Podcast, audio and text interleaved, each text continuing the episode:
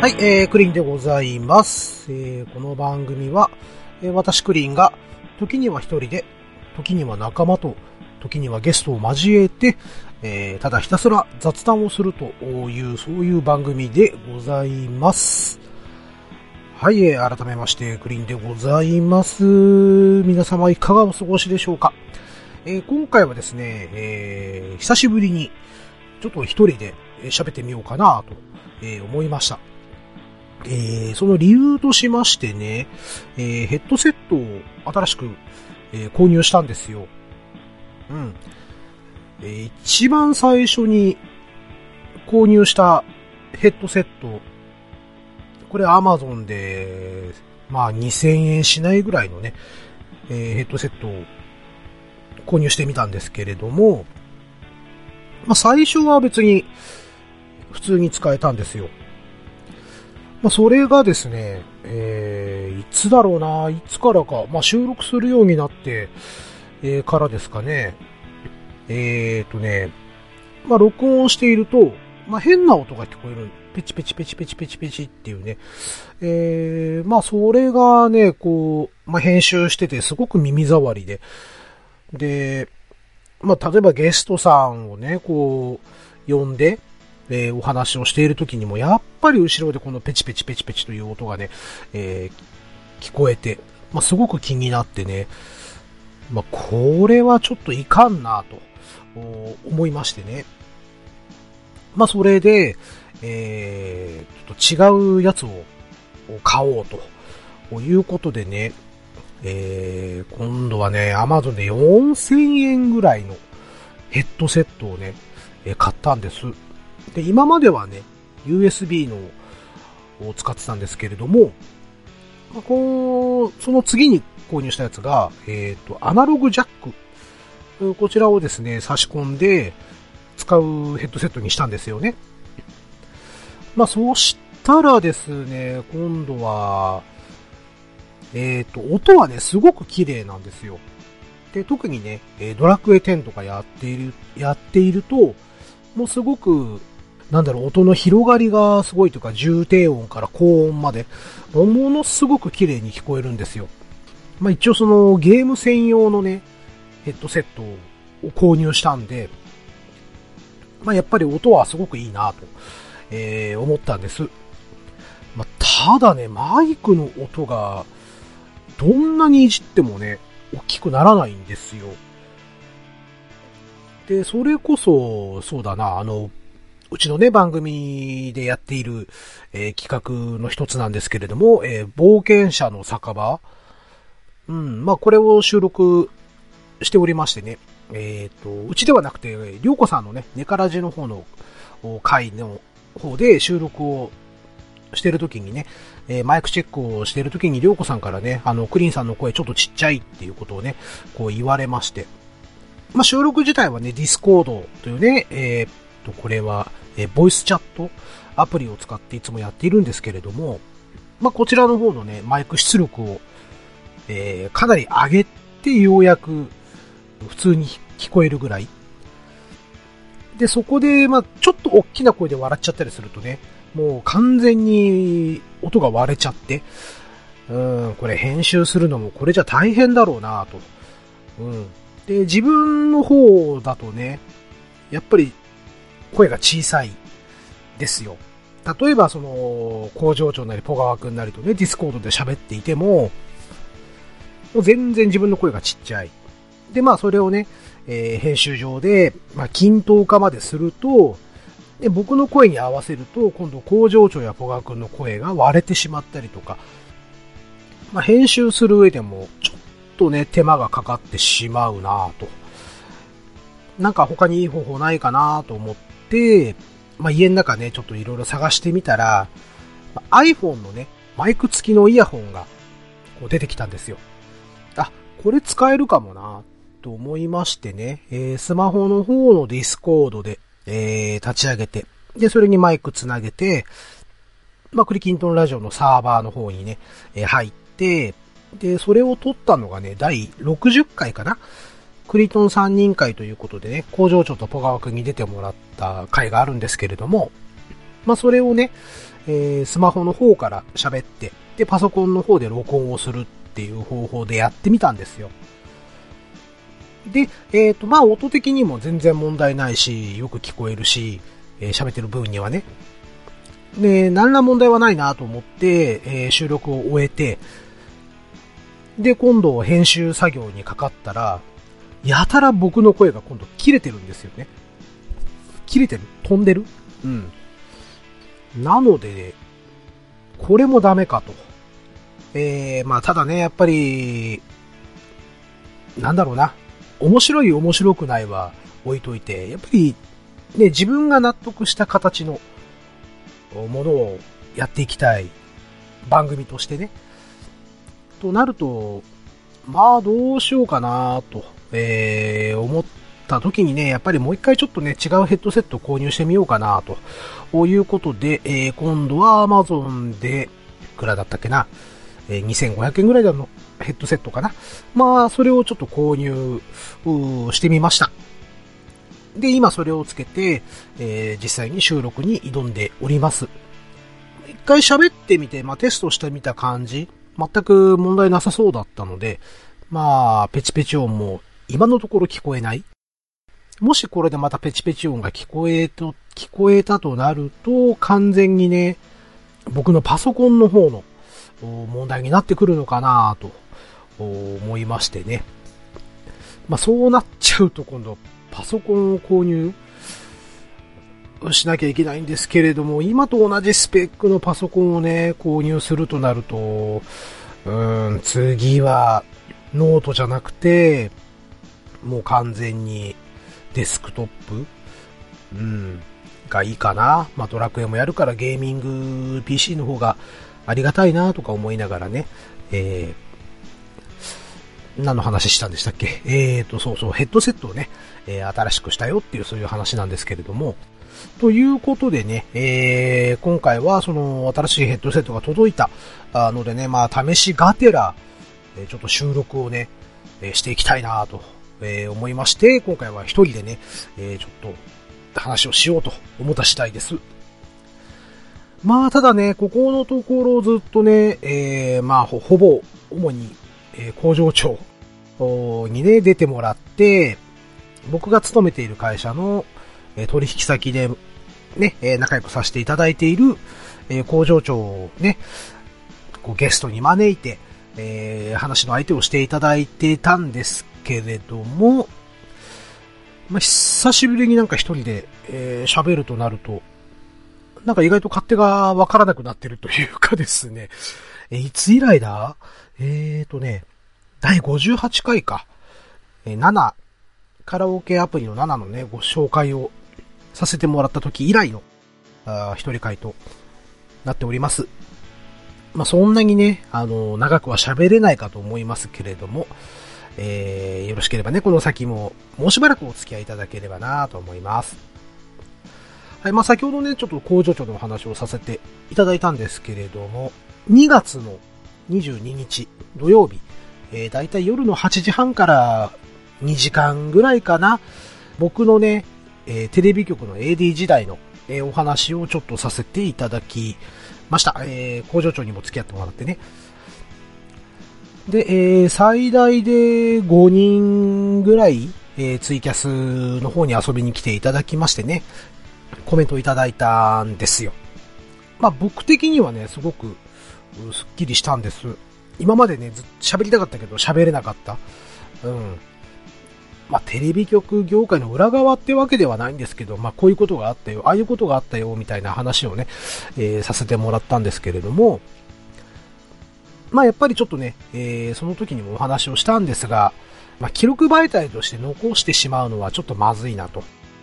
いうことでね、えー、もう生放送だったらいいだろう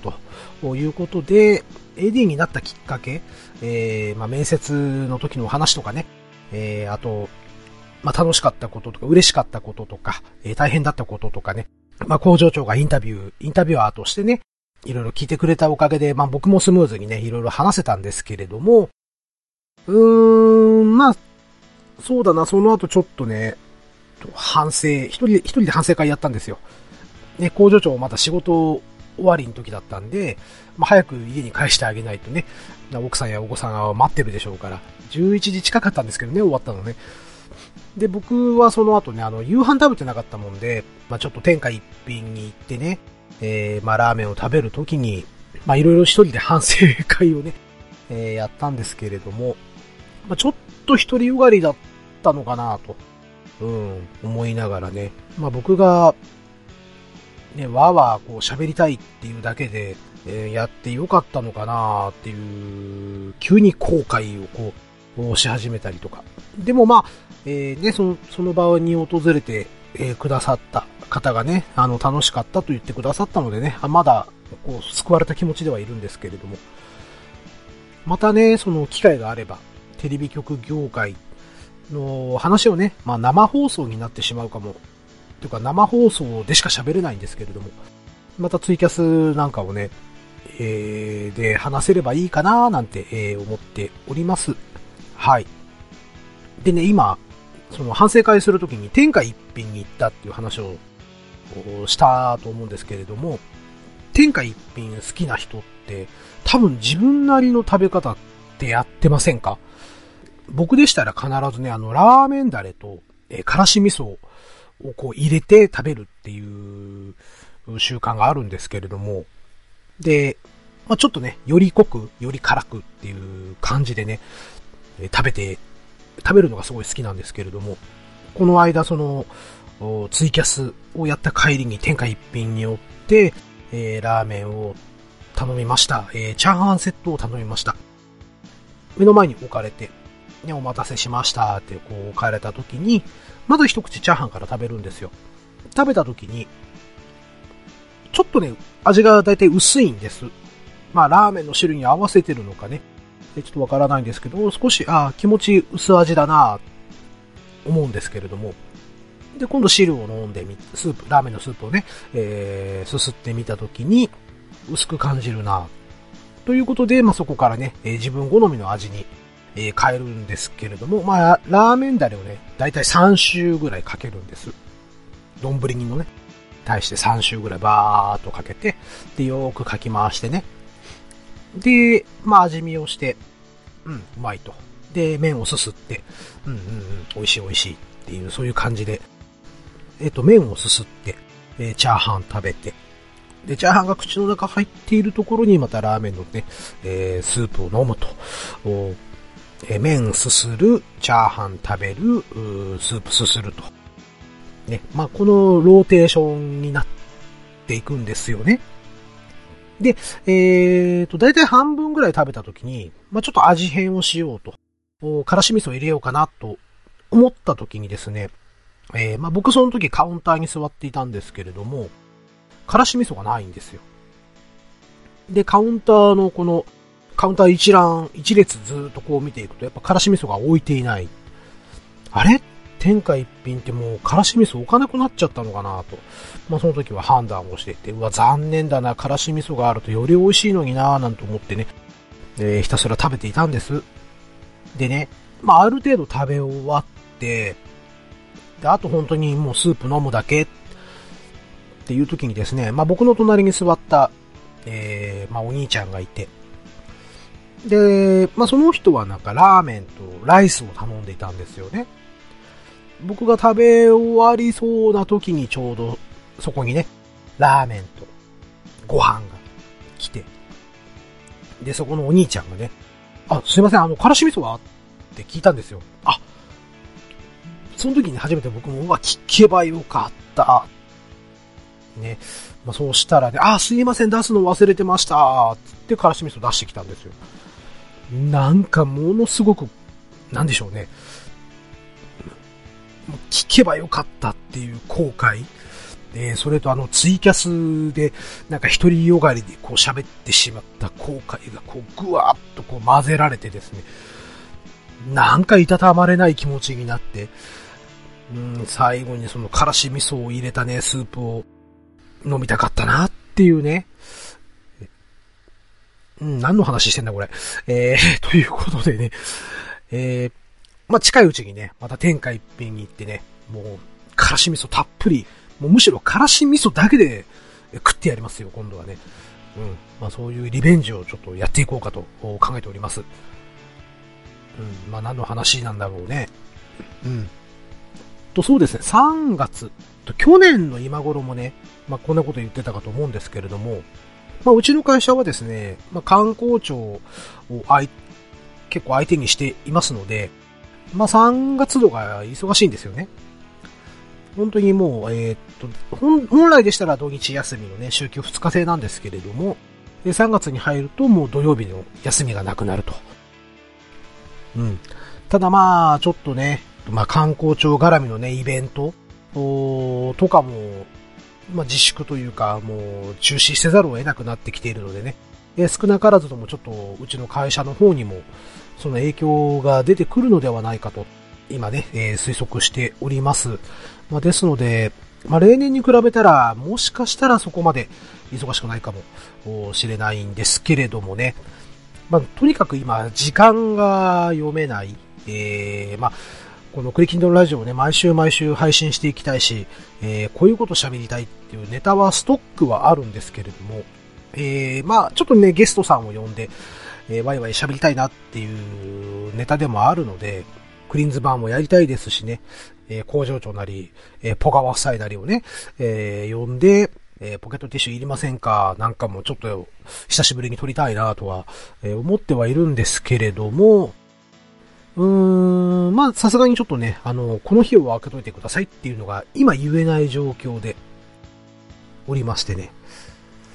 もう強行手段としては、あとはもう、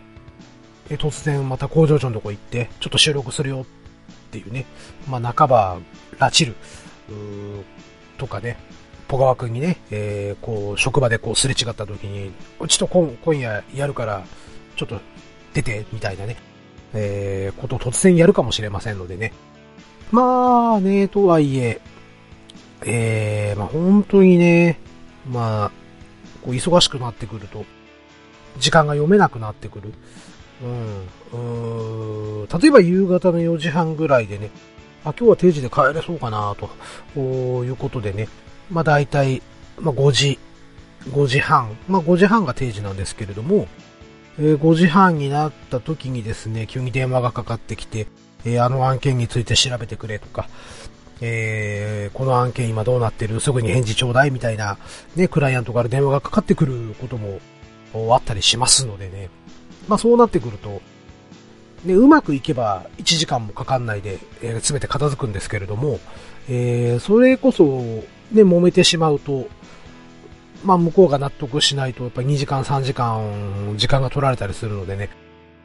うん、そうなってくると、予定していた収録とか、で、またね、この後収録があると思うと、まあなんだろうな、気が、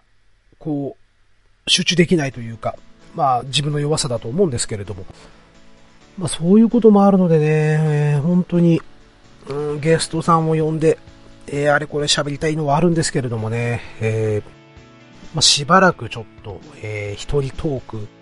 になってしまうかもしれないですね。まあ、本当に去年の3月なんかは、ね、一人トークの回がちょこちょこあったかと思うんですけれども、まあ、できれば、ね、えー、ちょっとやっぱりね、その、ね、さっきも話しましたけれども、まあ、主に工場長、こう、二人で喋っていたのでね、なんか、今も一人でこう喋ってるんですけれど、どうにもこうにもなんか芯を食っていないっていうかね、なんか、なんだろうな。うーん、バットにボールは当たってるんですけど、前に飛んでいない感じが、あすごくしますね。果たして、ね、これ聞いて面白いのかなってやっぱ思っちゃうし、まあ僕がリスナーさんだったらもしかしたらもう途中でやめてるかも、もう天下一品のくだりでやめてるかもしれないですね。聞くのね。まあまあそれはそれでね、まあ僕の話術が足らないだけなんでまあ仕方がないんですけれども。まあそんなんでね、いろいろ、えー、企画は、やりたい企画は、いや、うん、言えてねえし、えー、やりたい企画はあるんですけれどもね、まあ、おひ、披露できるとしたら、もうちょっと先になってくるのかな。うん。まあちょっとね、社会情勢というか、えー、このね、えー、コロナウイルスのね、件について収束していくのか、えー、はたまた、えー、まだまだピークは先なのか、全く先がね、読めません。そうですね。この、まあ、今コロナウイルスと言って、えー、ふと思いついたというか、えーと、我が家のね、えー、長女、ね、何度かお話ししてます。まあ、前回のあれか、えっ、ー、と、第64回のね、えー、工場長との雑談会の時にですね、まあ、ちょっとお話をさせていただいたんですけれども、まあ、うちの長女が中学校3年生で、で、今、高校受験真っ只中というところで、えー、2月のね、28日に公立高校の受験に行きました。で、その前日でしたよね、えっ、ー、と、安倍首相がですね、全国の公立小中高に対して、この3月2日からえ2週間、学校休むようにというようなことを述べたという発表をね、え、夕方会社で見たのかなうん、会議の直前だったか、うん。まあ、それを見まして。で、ものすごく心配になりましてね。翌日が、ほん、その、2月の28日が公立の試験、試験だったんですよ。で、それが、行われんのかな？でも3月2日からって書いてあるから、まあ、多分やるんだろうなでもどうなんだろうなということでね、一応その埼玉県のね、えー、えー、公立入試、えー、コロナウイルスみたいな感じでこう検索してもですね、まあ、とりあえず日程表としては2月28から動かないと。うん。まあ、一応筆記試験はね、まあ大丈夫だろうと。で、えっ、ー、とね、うちの子がね、行く公立高校は、面接もあるんです。で、その面接が3月の2日、えー、月曜日なんですね。で、なんと言いますか、ね、多分皆さんも思ったでしょうけども、えっ、と、で、2月27日に安倍首相は、えー、一斉に休みを、休みをしてくださいというお願いをしたみたいなことを言って、その翌日の28日の午前中にですね、えー、まあなんか、なんだろうな、えっ、ー、と、絶対じゃないと。えー、自治会、各自治体をなんか考えてあげてくれみたいな、まあ急になんか弱気な姿勢というか、必ず休みなさいよみたいな感じで言ってまあそう捉えてしまった、そういう風に聞こえていたんですけれども、なんか要請に変えたみたいな、えー、ことをね、なんか急に弱気な発言をして。まあ、またもしかしてこのね、えー、週末、えー、もう3月2日までのその同日で、またなんか話がコロコロ変わってしまうんじゃないかなという、まあそれがすごく心配、えー、ではあるんですけれどもね、まあ当の本人はね、まあそれどころか、ね、えー、まあ、入試も確かにね、入試の前でこんなドタバタドタバタしているのもそうなんですけれども、まあ、本人が一番ショックを受けているのはですね、卒業式なんですよ。で、えっ、ー、と、うちの娘が通う中学校は3月の13日の金曜日が卒業式。で、えっ、ー、と、27日かなの段階で、えー、担任の方から言われたのが、え、3月13日の卒業式は、え、3年生でのみ行いますと。いう通達があったと。ね、えー、まあそんなに大きくない中学校なので、まあ基本的には全校生徒で、1, 1年生、2年生が3年生を見送るというような卒業式だったらしいんですけれども、えー、今回は保護者も入れず、え、1年生、2年生も入れない。で、特にね、うちの娘は本当に部活も一生懸命頑張っていたもんですからね、その、まあ、後輩に、で、最後、会えないのがすごい寂しいと。まあ、クラスのね、友達とかは連絡はまだつけやすいけど、ね、後輩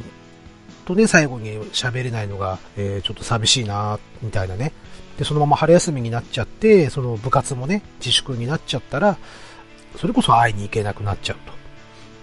で、高校のね、入学した時も、まだこのような状態だったら、きっと入れないだろうし、、ってなんか先のことまで考えると本当憂鬱っていうのね、ことを言っておりまして、まあ、かける言葉が見つからないというかね、うん、もう、ね、黙って、えー、肩をね、ポンポンと叩くことぐらいしかできなかったとね、いう、まあ情けない父ちゃんではあるんですけれども、うーん、まあね、この、今のこのコロナウイルスのこの状況って、えー、今から9年前のね、えー、3.11東日本大震災の時と状況がなんか、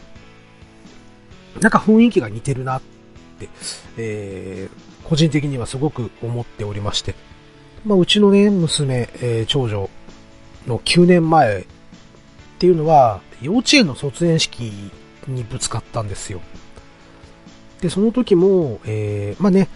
まあ私たちが住んでいるところはもう埼玉県ですので、えー、それほど大きな被害はありませんでした。まあ、うちで言うとね、えー、っと、ちょっと玄関のタイルが大きく割れてしまったりとか、えー、壁に少しね、亀裂が入ったりとか、まあ、逆に言うとそれぐらいで済んでよかったなっていうところではあるんですけれども、まあ、やっぱり世の中のね、まあ、自粛ムードとか、あと計画停電とか、あ品物もね、物品も入ってこなかったり、えー、ガソリンがなくなっちゃったりとかね、えー、まあそういうこともありまして、まあなんとかみんなで耐えようよ、ね、えー、頑張ろうよっていう、そういう空気がね、こう出ていたかと思うんですけれども、えまあ幼稚園のその、卒園式の時もね、その、自粛というか、えー、まあ、本来でしたらね、先生と保護者がね、えー、まあ、話し合って、えー、それとか練習とかしてね、出し物とかね、をやるっていう話もなくなってしまいましたし、えー、それこそ、まあ、謝恩会みたいな形でね、お菓子とかジュースとか用意してね、えー、最後の別れを、こう、先生との思い出を最後にもう一回作るっていうこともなくなってしまいましたしね、えーその時、代表者のお母さんが本当に涙ながらね、あの、とんでもない、ね、この災害が起きてしまって、えー、満足いくようなことできなかったっていうのがね、すごく涙ながらに、えー、おっしゃっていたのが、すごく胸をついてね、うん。でもまあ他にね、大変な方がいらっしゃるから、まあこうやってね、みんなで最後にお別れできただけでも、で、いいかと思います、みたいなね、ことを挨拶されてて、うん、すごくそれがね、胸に刺さっってね、えー、聞いてるこっちもちょっともらい泣きをするようなね、えー、そんなこともあったんですけれども、で、ね、明けて、え、4月、今度は小学校のね、入学式、もうやっぱり、なんだろうな、まだその、落ち着いていないっていうか、やっぱりみんながまだ不安を抱えたまま、また同じような大きいえ災害、地震が来るんじゃないかとか、まあそういうことをね、こう、思って、やっぱり子供たちもどこか心の底から楽しめていない表情をね、えー、こうしながら、えー、入学を迎えてね、で、入学式もやっぱり、なんだろうな、本来でしたらね、えー、教室に行って、え、自分の席、え、について、えー、出席取って、で、このが、小学校の中をね、探索するみたいなことはあったらしいんですけれどもね、えー、まあ、うちの子たちは、うちの子たちの学年はもう本当に入学式で明日から元気に登校してくださいね。はい、解散っていう、すごくシンプルな内容で終わってしまいまして。うん。まあ、それも仕方がないよねっっていうね、えー、いうことで、言葉で、えー、まあ、言葉悪いですけど、片付けてしまったんですけれども、で、そういう、なんだろうな、うん、思いをこう、してきたね、えー、子たちが、もう一度、この中学校3年生の卒業で、味わってしまうという、なんかこの皮肉さというか、うなんというか、ね、もうどうしようもできない、うん、ことになんか直面させられていて、うん、ね、かわい、かわいそうという言い方もおかしいんですけれども、うん、まあ娘にはね、まあなかなか人が味わえないような、うん、経験をしちゃったね、としかもう言いようがないんですけれどもね。まあ、なんと言いますか。うん。まあ、その高校の卒業、またね、大学とか行くんであればね、大学の卒業とか、えー、次こそはね、その、しっかりとした思い出に残るような、節目節目を迎えてほしいなと願うばかりです。でまあ、今のは長女の話だったんですけれども、次は次女でね、えーまあ、うちの、ね、娘たちが通う中学校。で、えー、毎年3月にですね、えっ、ー、と、1年生が、え、スキーの、スキー教室ということで2泊3日かな？にですね、えっ、と、東北地方のね、方のスキー場に行くというのがありまして。で、まあやっぱりこの3月13日まで、えー、一応埼玉県の方、まあ埼玉市ですね。えー、まあ埼玉市なんですけども、の教育委員会では3月2日からもう3月13日まで、ね、えー、休校しますと、もう宣言が出ました。まあ、ですので、えー、うちの、ね、次女は、まあ、今、中学校1年生なんですけれども、まあ、スキー教室に行けなくなってしまったと。で、まあ、本人はね、まあ、そんなに楽しみにしたわけじゃないから、まあ、いいや、っていうことは言ってるんですけれども、まあ、あの、うちの猫の上の子、もう、えー、2年前に、うちの上の子は何でも楽しみにしちゃうタイプなんで、えー、スキー教室楽しみ楽しみって言ってたら、その出発する2日前にですね、えー、どうも熱っぽいということで熱測らしたらもう38度ぐらいありまして、これはまさかと思って病院に連れて行ったら、インフルエンザだったっていうね、えー、ことがありまして、まあ、結局、ね、何度いいんかかわかりませんけど、姉妹揃って、スキー教室行けなかったな、というところでね。まあ、そうですね、来年あたり、うん、まあ家族で、まあスキー旅行なんかに連れてってあげれるといいかな、と、えー、ちょっと思っております。はい、ということでね、話がいろいろと、あちこちに飛んでしまいましたけれどもね、えー、まあ、ヘッドセットから始まって、まさかこんな話になるとは自分でも思っていないまま、本当にね、思いつくまんまちょっと喋ってみました。はい、えー、ということで続いてはハッシュタグのご紹介をさせていただきます。はい、えー、それではですね、えー、ハッシュタグ、クリトン、えー、半角シャープ、ひらがなでクリトン、えー、半クリトンをつけてね、えー、つぶやいてくださった方の、えー、コメントをね、ご紹介させていただきたいと思います。えー、まずは2月8日、えー、D9.7 不思議時計ツールの一言を古軍奮闘さんから、えー、いただいております。長年続いたワンピースを抜いて1位になったと話題になってた鬼滅の刃。えー、は気になってはいるものの、まだ手つかずです。これ、刃界あるフラグで興味惹かれるやつか？えーと、それと、カッコで、えー、宇多田ヒカルさんってなんか DS テトリスのイベント出てましたっけ？といただいております。奮闘さんありがとうございます。はい、えー、鬼滅の刃はですね、えー、相当面白いですよ。あのー、うちのね、会社の話で申し訳ないんですけれども、えー、実は、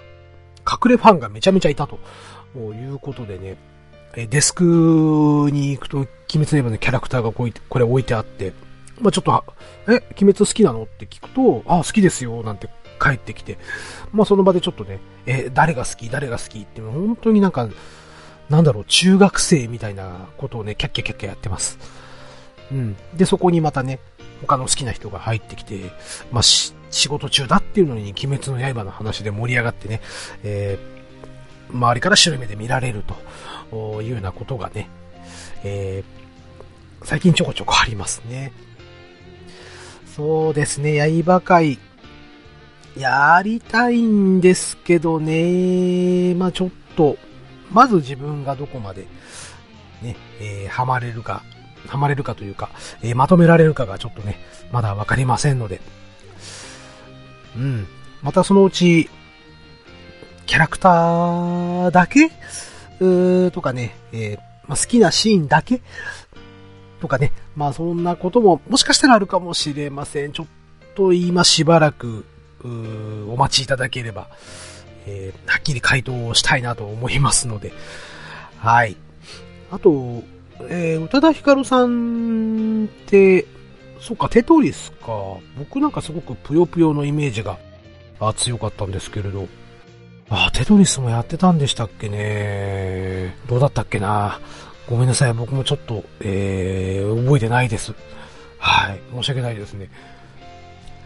はい。ということで、えー、ふんとうさんどうもありがとうございました。はい、えー、続きまして、えー、2月8日、えー、ワットさんより頂戴しております。えー、ボーダー食材やってる、えー、2月8日13時56分から ABC テレビでと。えー、そして、えー、鬼滅の刃は最初にハマった娘の影響で家族全員ハマってます。自分も嫁もアニメ全話視聴してコミックス全巻読破済み。いや、この前出た最新巻は娘の読み終わり待ちですが、映画も楽しみといただいております。ワットさんありがとうございます。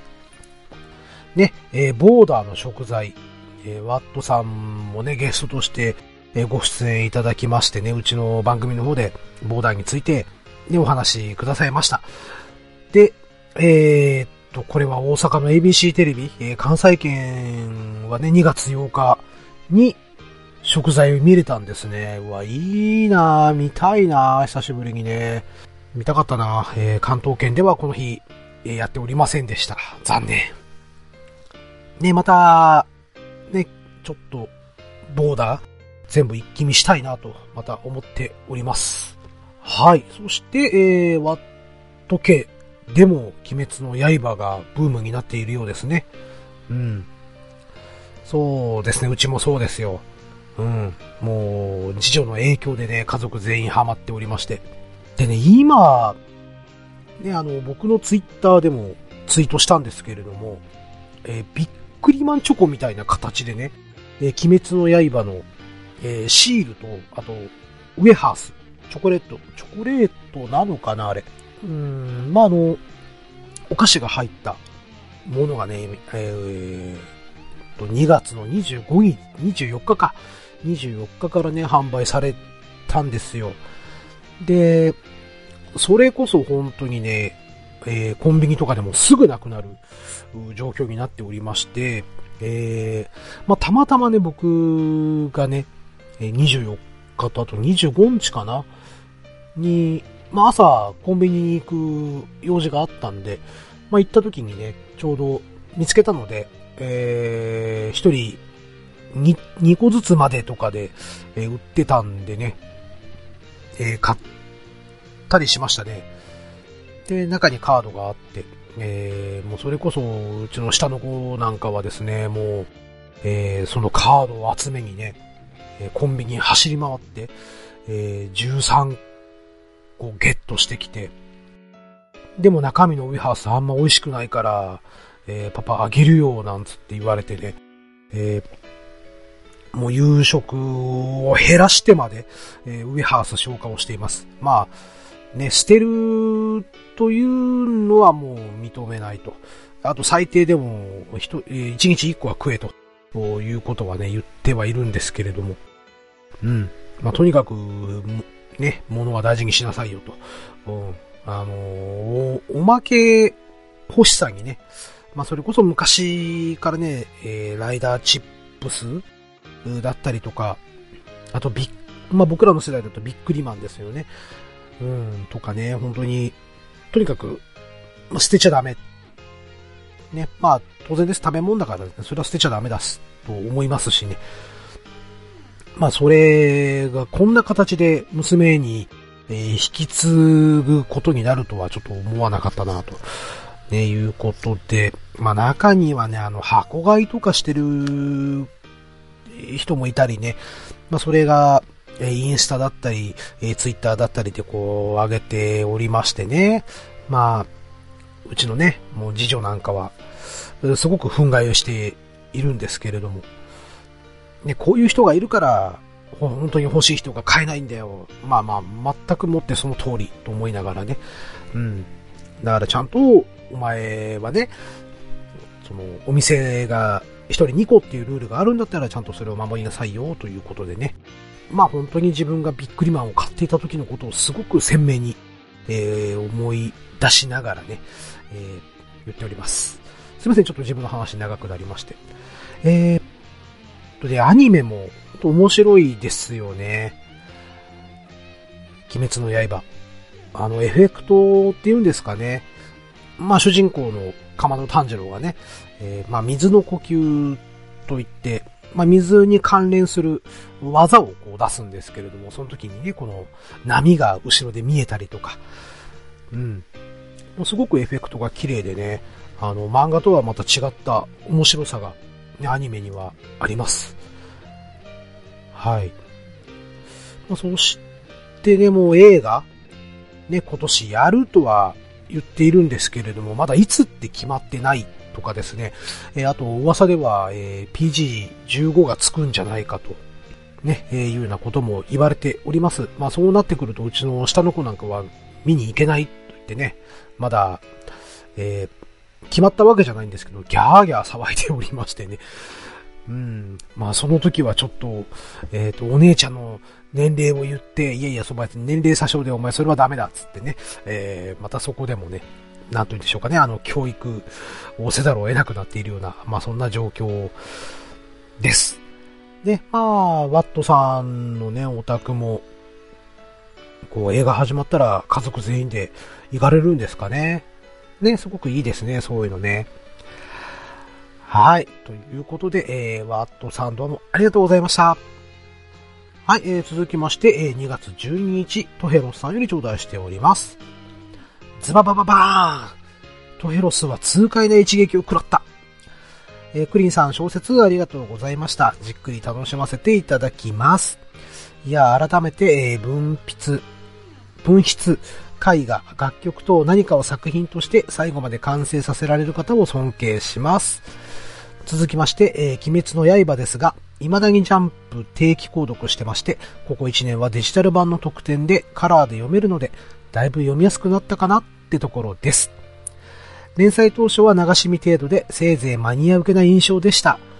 まさかアニメでブーストして社会現象になると思いもしませんでした。と頂戴しております。トヘロさんどうもありがとうございます。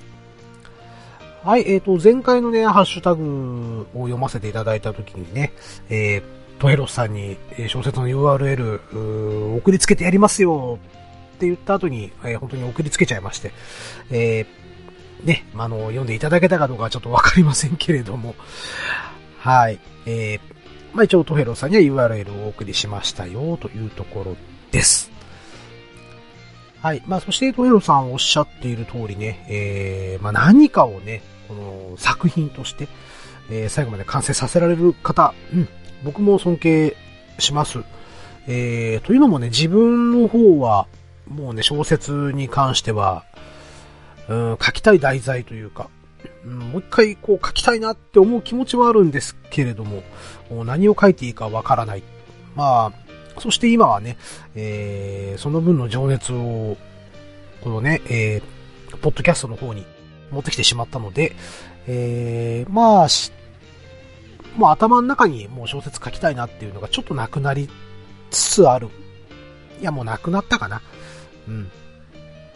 という感じですね。まあ、ですので、また何かしらね、この、まあ、意欲が湧いたら、また挑戦したいなと思います。はい、えー、そして、鬼滅の刃。ね、本当にね、あのー、なんだろう、ここのところね、まあ、まあ会社関係なんですけれども、まあ僕が、鬼滅の刃にハマっているということをね、まあやっぱいろんな人がもう知り始めて、しょっちゅうからかわれてますよ。あの、クリンさん、今ジャンプではとかってこう言ってくる、ね、えー、可愛い後輩がいたりとかですね、今までね、そんなに喋ったことないようなあ人がですね、え、あの、単行本派ですか？それともジャンプ派ですか？みたいなことを聞いてきてね。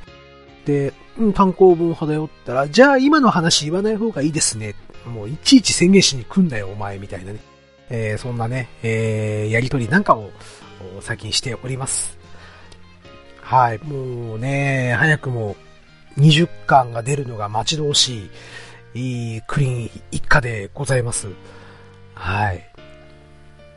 うん、まあそうか。まあね、連載当初っ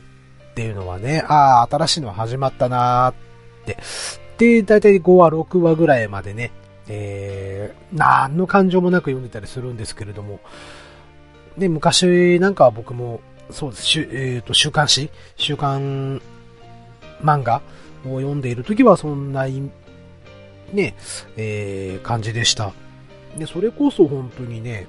えっ、ー、と、ジョジョとかが連載した時は、初め本当に面白さが全然わかんなくて、えー、一回すっ飛ばしてたぐらいですからね。まあ、それがいつの頃からか、改めて読んでみたらすごく面白くなって、えー、単行本を買うようになったんですけれども。うん。まあ、鬼滅の刃も最初ね、あの絵柄とか、まあ、正直僕も好きな絵柄とかではないので、えー、もし自分が未だにこうジャンプを読んでいたとしたならば、多分飛ばしてたんじゃないかなっていう気はします。でも、えっ、ー、と、1巻のね、もう5話ぐらいからもう世界観に引き付けられてしまったので、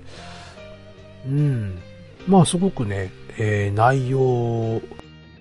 かな？内容にやっぱぐっと、その、まあ世界観か、にハマってしまったっていう感じですかね。うん、今は本当にね、もう、一種の社会現象になっておりますからね、至るところで、ね、ちょっとしたあの、バラエティ番組とかでも、ね、鬼滅の刃の音楽がちょっと流れてたりとかね、するのでね、まあそのたんびにうちの下の子がね、それまでずっとスマホを見てたのに、その音が聞こえた瞬間、バッとテレ顔を上げてテレビを見始めてね、あ、なんだ関係ないじゃん、つってもう一回スマホに目を落とすっていうことをよくやってますけども。うん。まあ、それぐらい、ね、今は、うん、社会現象って言っちゃっていいんですかね。うん。まあ、どうでしょう。うちの下の子なんかは本当に、えー、熱しにくく冷めにくい、僕の真逆なんですよね。僕、熱しやすく冷めやすいんですけど、うーん、下の子は本当に、えー、好きになるまでがすごく時間かかるけど、好きになったらとことんなので、えー、と、おそらく、まだ当分、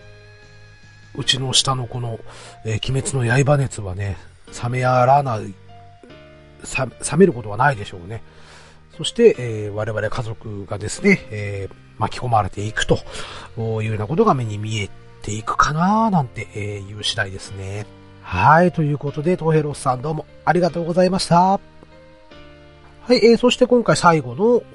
投稿です。2月18日、ハルルさんより頂戴しております。えー、最近の話題には全く関係ないですが、ちょっと前に見かけたので思わず買ってしまったってわけであげておきます。ということで写真付きで、えー、いただいております。えー、何の、何の写真かと言いますとですね、えっ、ー、と、カプリ、カプリコの頭。ね、えっ、ー、と、お菓子会かな？クリンズバーのお菓子会の時にね、この話題が出たと思うんですけれども、あ、思ってたよりちっちゃいんですね。もう、僕はもう本当に普通のカプリコの頭がドーンとあるもんだと思ったんですけど、ああ、意外と小粒なんだなというのが、えー、写真を見て分かりましたね。でもちょっと美味しそうですね。このえっ、と、エア、エアチョコでしたっけね？は、の風味なのかな？なんか、写真で見る限りそういう感じに見えますけど。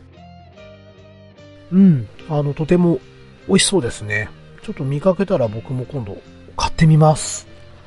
はい、えー、ということでね、えー、ハロルさんどうもありがとうございました。えー、ハッシュタグ今回以上となります。えー、っとね、えー、皆様、えー、以上となります。はい、えー、投稿くださった方、どうもありがとうございました。えー、引き続き、えー、当番組の、えー、ハッシュタグである、えー、クリトン、えー、こちらの方をつけて、えー、ツイートしていただければ、えー、こうやってね、ハッシュタグとして、えー、ハッシュタグ会、お便り会ということでね、えー、読ませていただきますので、えー、よろしければ、ご感想の方をいただけるとありがたいかなと思います。えー、そしてですね、まだ一件しか、届いたことのない、えー、メールアドレスもありますので、えー、こちらの方でもね、感想等々をね、お待ちしております。えー、メールアドレス申し上げます。す、えー、べ、て英語小文字で、ku, rin, no, radio, アットマーク、gmail.com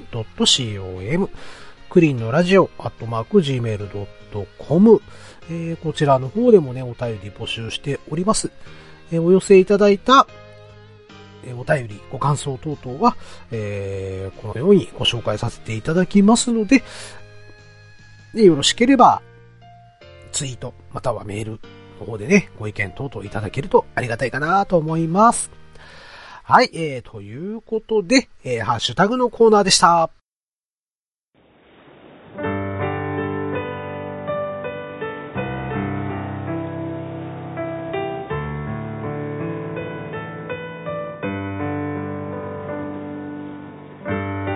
はい、エンディングでございます。えー、久々一人で、えー、喋りました。うん。やっ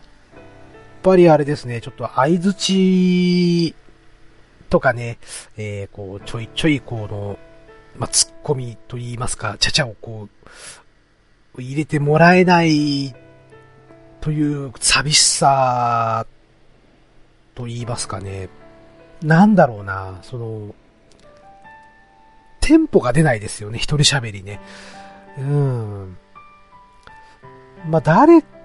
か、本当のね、ラジオ、まあ、AM とか FM とかのラジオ番組で一人で喋る時って、多分近くに放送作家さんだったりとか、えー、が誰かがいてね、こう、うんうんってこう話を聞いて